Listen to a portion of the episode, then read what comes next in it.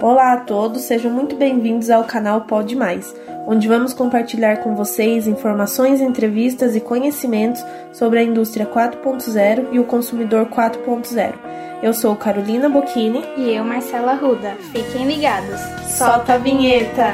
Pode Mais. Tudo sobre a indústria 4.0 e o consumidor 4.0.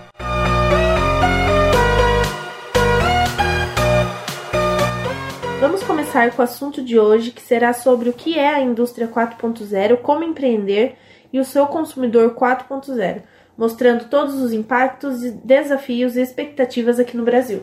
Mas antes gostaríamos de pedir seu like aqui no nosso podcast, pois sua participação é muito importante para nós. Vamos começar? A indústria 4.0 remete à quarta revolução industrial que surgiu na Alemanha no início do século XXI, e o principal diferencial dessa revolução é o envolvimento da conexão entre sistemas e máquinas inteligentes, com a digitalização de todos os processos e a utilização de novas tecnologias.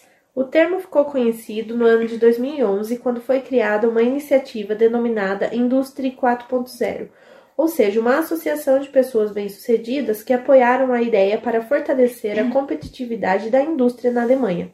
Assim foram separados em quatro fases. A primeira foi a mecanização, a segunda foi a compra de produtos fabricados e também produtos industrializados. A terceira foi a movimentação do capital das empresas e da revolução tecnológica, passando a alcançar tecnologias modernas. Chegando até a quarta, que terá um impacto mais profundo, pois são um conjunto de tecnologias que permitem a fusão do mundo físico, digital e biológico. Portanto, a proposta da indústria 4.0 é conectar o mundo real e o mundo virtual, mudando os costumes com que serviços e produtos são gerados. No Brasil, a indústria 4.0 ainda não é realidade. De acordo com uma pesquisa desenvolvida pela CNI, Confederação Nacional da Indústria Brasil, em 2016 o uso de tecnologias digitais na indústria brasileira ainda é pouco utilizada. 42% das empresas desconhecem a sua importância e mais da metade delas não utilizam nada de tecnologias. E para promover o conceito da indústria 4.0, a Agência Brasileira de Desenvolvimento Industrial e a Federação Industrial de São Paulo lançaram em 2017 um programa chamado Rumo à Indústria 4.0, que tem como objetivo o de definir o nível de maturidade das empresas brasileiras e o melhor caminho para alcançar projetos e ações com que as tecnologias habilitadas pela indústria 4.0. Os principais desafios e impactos para conseguir implantar aqui no Brasil são: a indústria representa hoje menos de 10% do PIB, o Brasil está ocupando a 69 colocação no Índice Global de Inovação, e entre os anos de 2006 a 2016, a produtividade da indústria no Brasil caiu mais de 7%.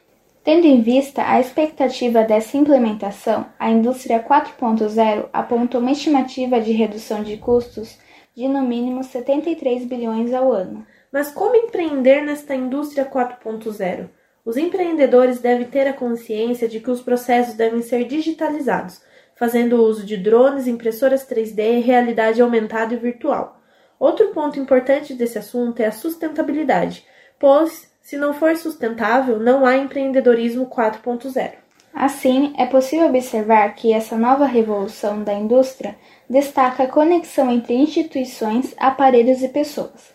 E nesse sentido, o ato de empreender visa deixar os negócios com mais oportunidades, mais bem-sucedidos e trazendo mais ganhos para qualquer mercado. Mas e os consumidores 4.0, como são? Ele é diferente do consumidor tradicional, pois tem um perfil mais exigente e se adapta mais facilmente aos ambientes virtuais. Os consumidores não querem apenas produtos, opções ou ser representados por uma marca. É claro que tudo isso ainda é fundamental, mas o que difere o consumidor 4.0 dos outros é a relação dele com a tecnologia. Não se trata apenas de consumidores, mas sim de pessoas, que é um dos vários pilares que a indústria 4.0 tem. Foram as pessoas que mudaram a forma como fazem suas atividades diárias, os hábitos e, consequentemente, a forma como consomem. Aqui encerramos nosso podcast de hoje.